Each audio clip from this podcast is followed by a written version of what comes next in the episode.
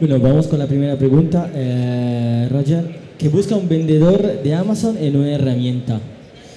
Bueno, bien, eh, un vendedor de Amazon, supongo que todo el mundo está de acuerdo con lo que voy a comentar, lo que busca, en primer lugar, es eh, mejorar el rendimiento de sus cuentas, tanto de ser como vendor, pero el valor añadido que, que, proponen las herramientas, ya bien sea para Amazon o para cualquier otro canal, es reducir los timings de ejecución. Eh, lo que comentaba antes, Amazon no eh, muestra los datos de una manera sencilla, eh, requiere pues, una descarga de, ficheros para poder interpretar estos datos y lo que herramientas quieren ofrecer sobre todo es mostrar estos datos de una manera que sea mucho más fácil de interpretar, poder canalizar toda esta información con el simple hecho de ejecutar las acciones correctas para mejorar el rendimiento. Al fin y al cabo pienso que es mejora del tiempo y mejora del rendimiento. Vale, y pues Miquel, es muy complejo desarrollar una plataforma para seller y para vendors. A ver, los que conocéis Amazon como clientes, sabéis que Amazon es muy bonito, es muy fácil de utilizar. Los que lo conocéis como vendedor, no es tan fácil, es más eh, difícil de entender. Las cosas son, nunca son como parecen, pues los desarrolladores es a un, nivel peor. ¿No? La, la, documentación de Amazon es un tanto ambigua, hay que certificarse, em, son muchas cosas que también han ido cambiando mucho últimamente. Hemos tenido que pasar por diferentes etapas de migración de una API antigua a una nueva. La nueva suelen tener también fallos. A ver, mm, ¿cualquiera puede hacerlo? Sí, pero es, difícil realmente entender todos los pequeños matices, igual que en el seller, en, seller tiene todas esas pequeñas cosas que tienes que ir conociendo, pues para desarrollar una plataforma es lo mismo. Aparte también hay que conocer al cliente, que es lo que, el que utiliza la plataforma, y, necesitas saber cuáles son sus mm, necesidades y qué es lo que realmente necesitan para poder mejorar su, rendimiento y sus ventas o de sus clientes.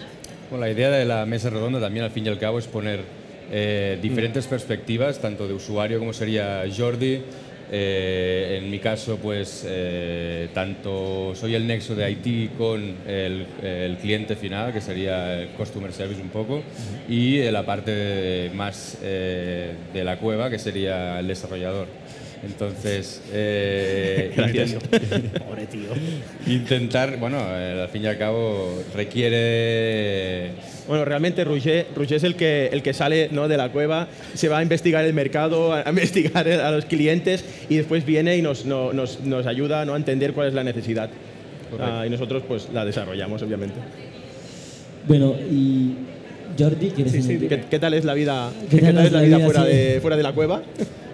Pues no lo sé, porque yo trabajo en casa y no, no salgo mucho tampoco. Entonces, eh, solo salgo para venir al e-show y poco más. Pero sí, con herramientas como la vuestra es más fácil el curro del día a día, porque yo, por ejemplo, antes cuando hacía auditorías a nivel de fichas de producto de clientes, pues como mucho podía hacerlas de 10 en 10 asins o, me tenía que buscar la vida, como yo vengo del SEO, pues usar Screaming Frog, que es un scrapper que tenemos para SEO, y decirle qué campos quería extraer, luego ver si esos campos, si el título era más largo, más corto de lo que tenía que ser y tal. Bastante palo. Y de hecho, la primera vez que usé Pinium, joder, mi vida mejoró bastante. Porque es que no solo puedes ver todo como si fuese un formato Excel eh, y todas las cosas que podrías mejorar, sino que encima puedes cambiar cosas desde la herramienta de forma masiva. ¿eh? Sabéis que cambiarlo con un Excel es un poco una ruleta rusa, porque hay cosas que petan, o incluso como te equivoques de celda, pues adiós. Y, y cambiarlo uno a uno es infumable. Entonces, eh, siempre que puedo, tiro de, hecho lo comenté con Roger hace meses. Hace meses tuve que arreglar un catálogo de un cliente que tenía 365 SKUs. Eh, que encima la mayoría eran variaciones, pero no sé cómo se había subido el catálogo de forma que tú entrabas en un, en un producto que era el producto padre y no colgaban de ahí los hijos. O sea que eh, tenía que ir uno a uno arreglando todo. Y al final le enchufé Piniu y lo mandé todo desde ahí. Eh, y vamos, igual tardé una mañana o dos mañanas que hubiese tardado, vamos. Luego he tenido que cambiar campos que no se pueden cambiar desde Pinium y ha sido un vía crucis. Tener que abrir 365 tabs, que ya me he montado un Excel para hacerlo en, en masa y tal, pero hay cosas que no se pueden cambiar desde los campos de Excel. Entonces lo que he hecho es directamente hacerme un Excel que me saca los ASINs y los SKUs, pego todo eso en, un, en una extensión de Chrome que me hable, que me abre multi tabs de, de Chrome y hablo, abro, joder, perdón, las 365 a la vez. Pero luego tengo que validar porque me sale el captcha y tal, o sea, es infumable. Así que cualquier herramienta que nos facilite el día a día, se llame Epinium, se llame Epidural, a mí compro, paso la tarjeta y me olvido, porque al final el tiempo es dinero. O sea, cuatro horas o ocho horas de mi curro, pues valen igual más que pagar Epinium un mes y me soluciona la vida. ¿Y nos, nos puedes explicar la diferencia entre API Seller y API Vendor? Bueno, lo puedo explicar yo. Si Sí, igual tú sabes más. La diferencia, a ver, mm, hasta hace un tiempo no había una API para Vendor y no podías, eh, bueno, había unos sistemas de, de sincronización de datos con, con una- un sistema muy antiguo, y- pero no había una API directa. Ahora hace poco, ah, meses, no, no sé ahora cuántos, ah, ya integraron en la API de Seller, integraron parte de la API de Vendor y ya se puede descargar datos. Hay, hay partes que aún no están y sigue siendo un poco engorroso de, de conseguir estos datos, pero ya poco a poco se van integrando. No todas las, las herramientas lo tienen integrado ya. Nosotros hemos intentado ir, porque teníamos muchos clientes que nos lo pedían, y ir lo más rápido posible, pero sí, ah, sigue habiendo muchas partes que no, que no están. Am, por lo que me consta, están aún desarrollando ahora una API nueva también, en la que quieren que aún se integre todo más y sea mucho más fácil descargar los datos tanto de seller como de vendor, incluso personalizados, para que no tengamos que ahora pedir tantísimos datos diferentes a lo mejor para conseguir el, el- el asset de datos que nosotros necesitamos. A lo mejor estamos pidiendo multitud de reports ah, que realmente a lo mejor de cada uno de los reports necesitamos solo una parte. La intención que tienen es poder hacer que solo tengas que pedir lo que realmente quieres para que eh, agilizarlo todo más. También, bueno, quería comentar, antes que estás hablando del Excel, me has hecho pensar, am, Carla de Dately me estaba contando el otro día también que tenían un problema bastante gordo con los Excels, ¿no? con la contabilidad. tenían ahí también un... un- imagínate si tienes un problema al subir el catálogo porque te equivocas una celda y puedes ahí cambiar el título o destrozar el, el, el de esto. Imagínate si te equivocas en una celda a la hora de hacer la contabilidad y tienes que presentar tus impuestos. Ellos ahora utilizan una, una herramienta, no me acuerdo... eh, Eh, Accountally. sí. y bueno, desde, bueno, según, me ha explicado, se ve que les mejora muchísimo también el, todo el, el- el tema de poder descargarse los informes de, de Amazon, bueno, que ya se hace inter- internamente en la, en la aplicación, Y, y poder hacer la, la presentación de impuestos y todo esto. Sí, sí, es que si no, a ver, eh, yo que llevo cosas de clientes y tal, me han llamado más de una vez y os habrá pasado si estáis en agencia o, sois vendedores del departamento de contabilidad del cliente y te dicen, bueno, me ha llegado una factura de Amazon, ¿esto qué coño es? Porque claro, no se entiende nada. Entonces, me han facturado no sé qué, abrimos un ticket y nos dijeron, no, esto es la facturación por los IVAs. Vas a facturar por los IVAs. Resulta que era una factura de publicidad pero de un periodo que no era un mes. La habían pasado a final de mes, pero era del periodo del 16 del mes pasado hasta el no sé qué de... Y claro, nos dijeron, bueno, si va haciendo pruebas desde la consola de advertising, si vas haciendo pruebas de intervalos de fechas, pues al final te saldrá. Joder, no tengo nada más que hacer que estar toda la mañana. Y luego vi una cosa que pensé, es que esto tiene que ser así. El- la aplicación que genera las facturas de advertising de Amazon está en una subcarpeta que se llama Sauron. Y con eso te lo dicen todo. O sea que imaginaos cómo puede ser el pitote que hay detrás si ya le pone ese nombre a un bicho que hace facturas. O sea, es horroroso. Sea Countally, o sea, quien sea, es igual. Cualquier eh, problema que tengáis de fiscalidad con Amazon, yo antes lo fui a una herramienta que a la información que os de Amazon, porque si te equivocas con un importe, luego encima tienes que pagar una multa. Exacto. ¿Y por qué hay tan pocas herramientas de vendor? Bueno, mm, Sí. Sí, yo supongo que por lo, bueno, por lo- Pienso generalmente el gran volumen, la gran masa de vendedores son sellers. Pienso que Amazon tiene prioridad a ofrecer una herramienta eh, mucho más desarrollada para sellers que no para vendors, que, que, bueno, lo- luego hablaremos si en el futuro tienen eh, pensado desarrollarlo de una manera más eficiente, pero al fin y al cabo es, es esto, el- su gran volumen de negocio está en seller y por lo tanto tienen esta plataforma más, más desarrollada. Pero en Vendor puedes poner tarifas más altas. El ticket medio es más alto en vendor, ¿no? Quizá.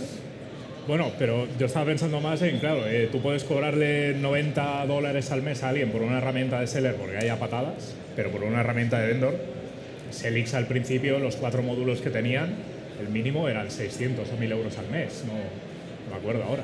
Claro, hay menos mercado, pero también le puedes sacar más dinero. Sube los precios. Vale, esta es una pregunta para todos, ¿vale? ¿Creéis que Amazon acabará sacando una herramienta propia? Mm, Bueno, Espero que no, porque no me fiaría. A ver, puede ser que, que Amazon, eh, obviamente Amazon desarrolla sus propias herramientas internas, pero el hecho de que haya herramientas externas que tengan visiones diferentes, porque mucha gente no se fía, por ejemplo, en el tema de las campañas de la, o por ejemplo también en las previsiones de, stock, yo me he estado fijando, Amazon siempre te propone enviar cantidades desorbitadas de productos y dices, si esto no lo vendo, ¿cómo me pides que envíe 200 unidades si no se vende normalmente? Y el hecho de que haya herramientas externas que te, que te propongan visiones alternativas, yo creo que siempre va, igual- igualmente van a coex- coexistir, por mucho que Amazon siga desarrollando, que es normal, pero que haya herramientas que te den una visión diferente, yo creo que es también muy importante. Sí, supongo que también el tener un ecosistema de herramientas externas que puedan refutar datos de Amazon o, o tener ya un ecosistema de herramientas que trabajen con tu API, en el fondo da más confianza, ¿no? Si yo soy el marketplace, yo te digo los datos, yo te doy la herramienta y tal, al final es que no te vas a fiar de eso. Sí, no, y, y a- aparte que yo creo que incluso hay datos que Amazon nunca te los va a llevar a, a- a dar tan fácilmente porque no le interesa, a lo mejor el tema de, de- de campañas y tal, no querrá que tú sepas mm, cier- ciertos datos de, de manera para que tú te ahorres dinero. O sea, a ellos lo que les interesa es que gastes lo máximo posible. Vigila porque había un chico de Amazon antes en el público, ¿eh? Cuidado. Bueno, eh, no creo que esté diciendo ninguna mentira. Bueno, no está, no está. ¿No está? Ah, vale, pues venga. Hablar mal de Amazon, sin ningún problema. Y ahorita. Bueno, seguimos. ¿Podríais mencionar alguna herramienta para la gestión del catálogo de vendor? Sí, Epinium.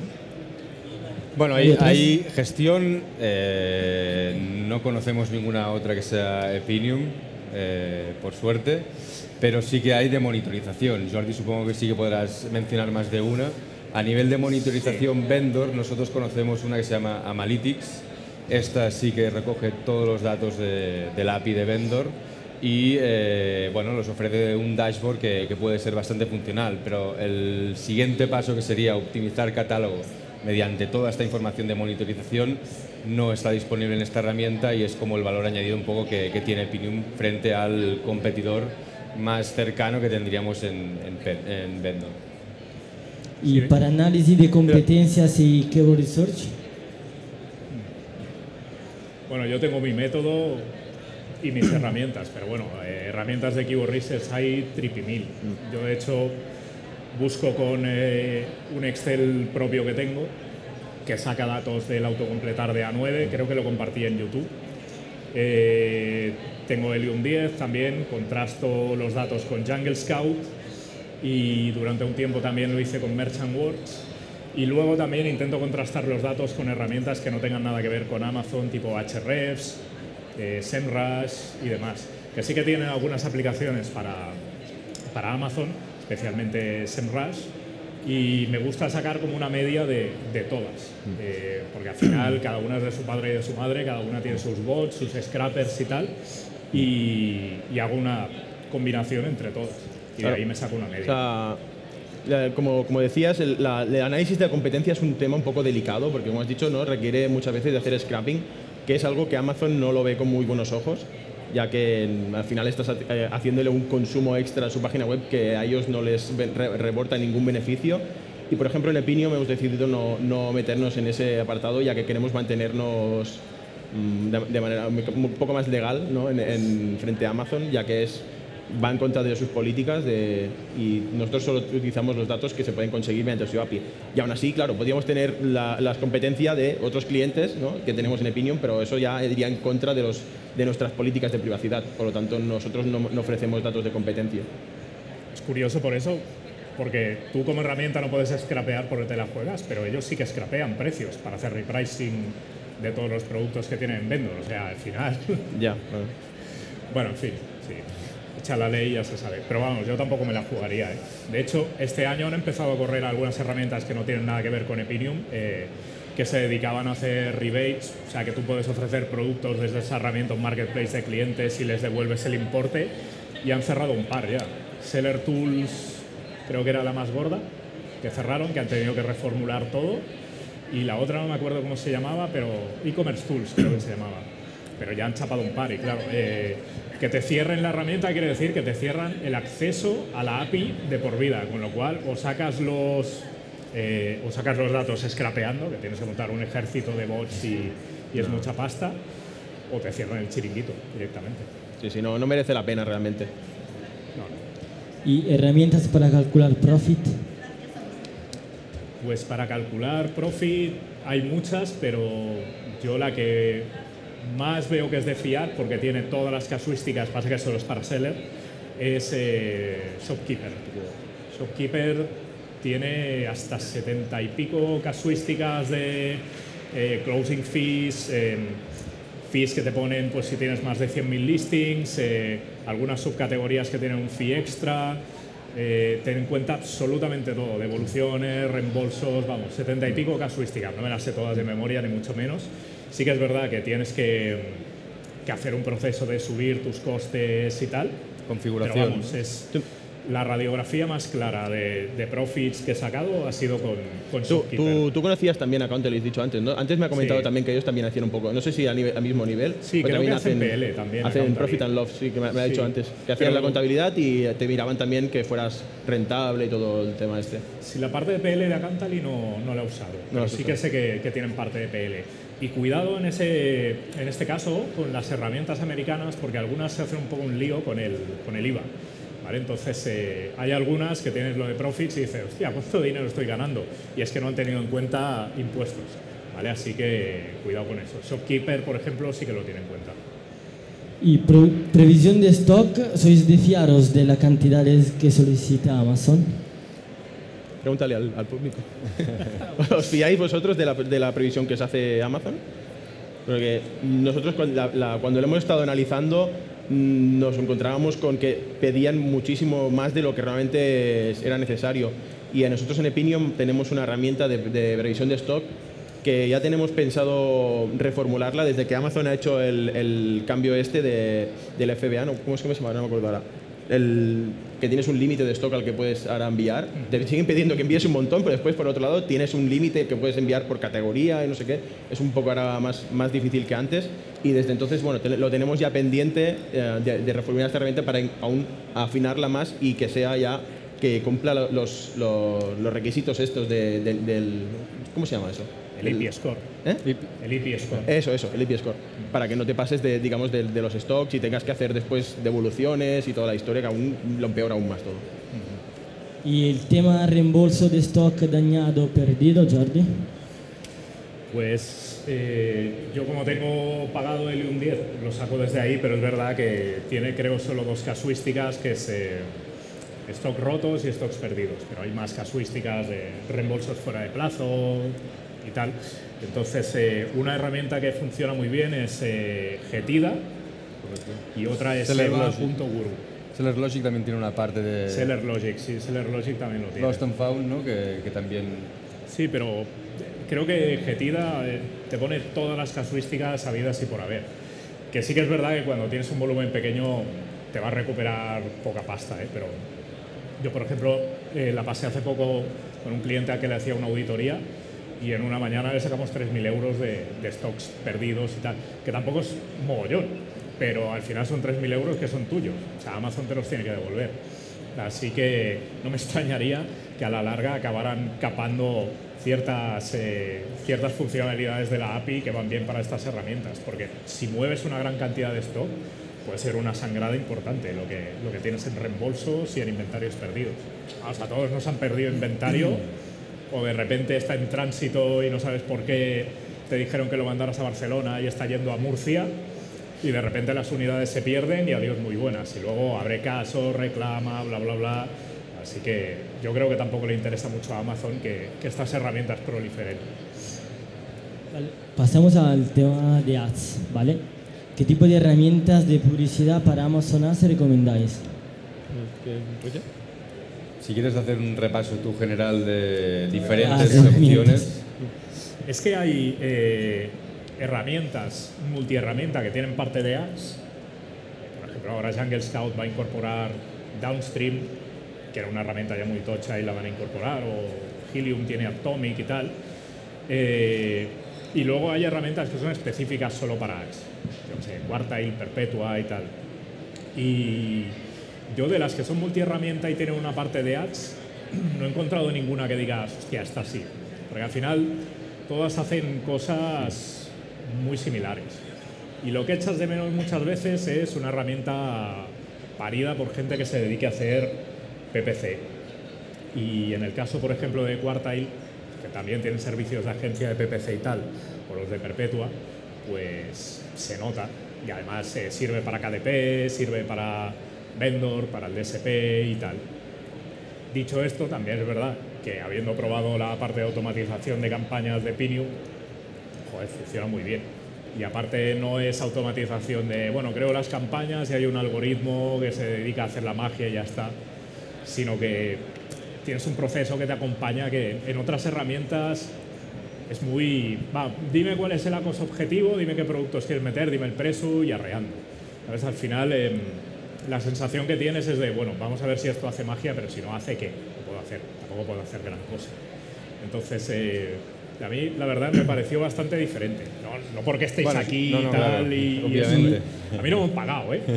que lo sepáis. ¿Soporte del onboarding piensas que es una clave para las herramientas? Hombre, el onboarding, ¿cuántas veces me ha llamado este buen hombre? A mí de, de Helium o de Jungle Scout no me han llamado en la vida. Sí que es verdad que abres un ticket y son rápidos, pero a Roger le tengo en WhatsApp, me ha llamado por teléfono, me ha entrado por el Discord, eh, me ha invitado a eventos, incluso para que hable de su herramienta, ¿sabes? Que es, sabiendo que estoy medio loco, puedo soltar cualquier cosa, ¿sabes? O sea, es- realmente el, el soporte que tienen Bueno, es- pienso que es fundamental tener un soporte a, o sea, a mano, básicamente porque bueno, una herramienta puede tener entresijos dentro de la herramienta donde si alguien no te lo ha explicado previamente es posible que no, no se puedan ver rápidamente. Entonces, eh, lo que comentábamos antes, a nivel de herramientas, eh, como dividimos herramientas que se limitan únicamente a la optimización de las pujas, incluso negativizaciones, y hay otras herramientas ya que van un paso más allá, que sería optimización de pujas, negativizaciones, convertir términos de búsqueda en palabras clave,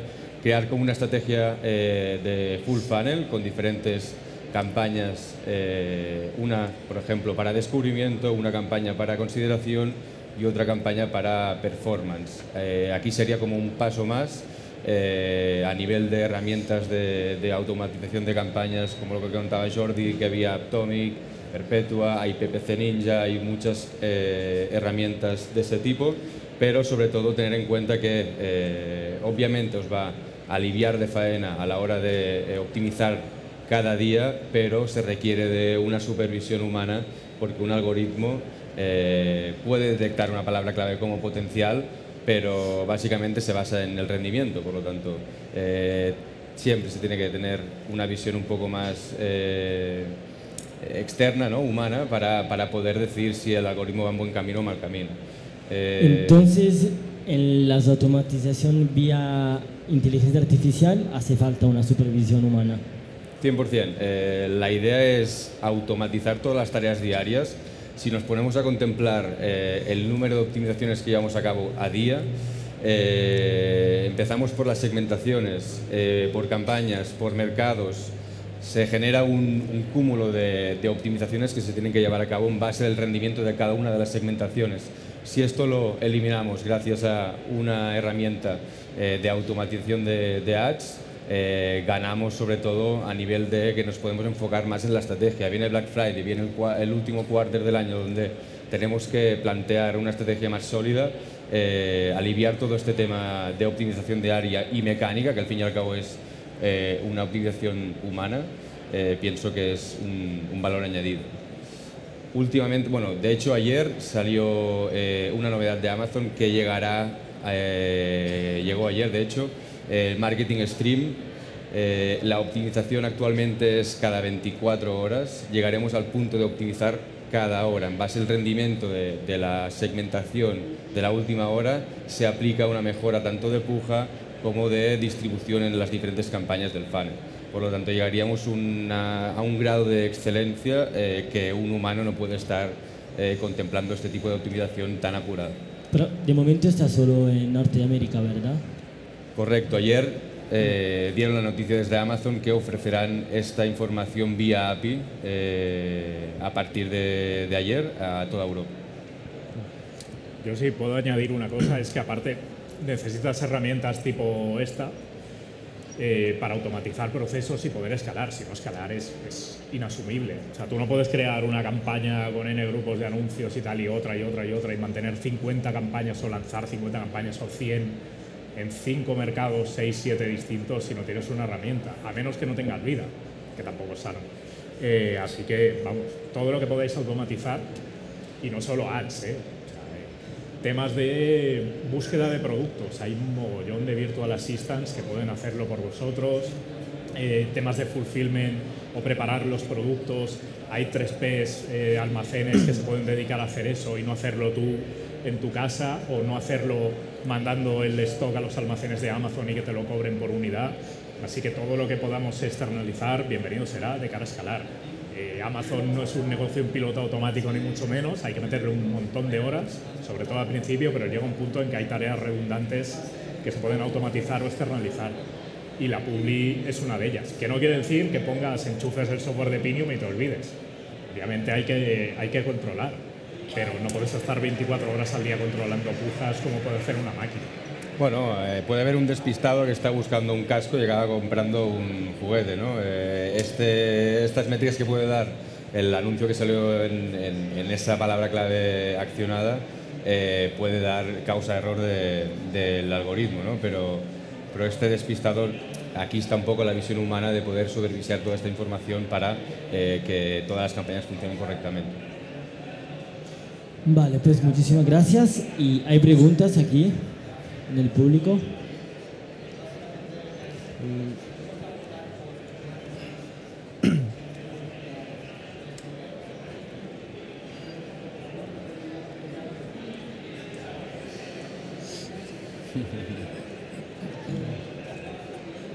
Gracias por la, la, charla. Quería preguntaros a los tres, o a lo mejor Jordi si conoce, eh, hemos averiguado que eh, Accountly, Shopkeeper y, yo he escuchado también la herramienta Vendorati, la conocéis, eh, ¿podéis darnos alguna opinión al respecto? Libertad digital, ¿no? el de libertad digital es el que, Paco. que la usa siempre, Vendorati. Yo sí. no la he usado, la verdad. O sea, la conozco, pero para Profits he usado la de Helium, Shopkeeper, Sellerboard y... ¿cuál era? Bueno, un ex de la manija, obviamente. Y, y Accountally no lo he usado, pero sé que lo tiene. Eh, Vendorati no te puedo decir porque no lo he usado. Vale, gracias. ¿Vosotros lo habéis, eh, ¿lo habéis usado? No.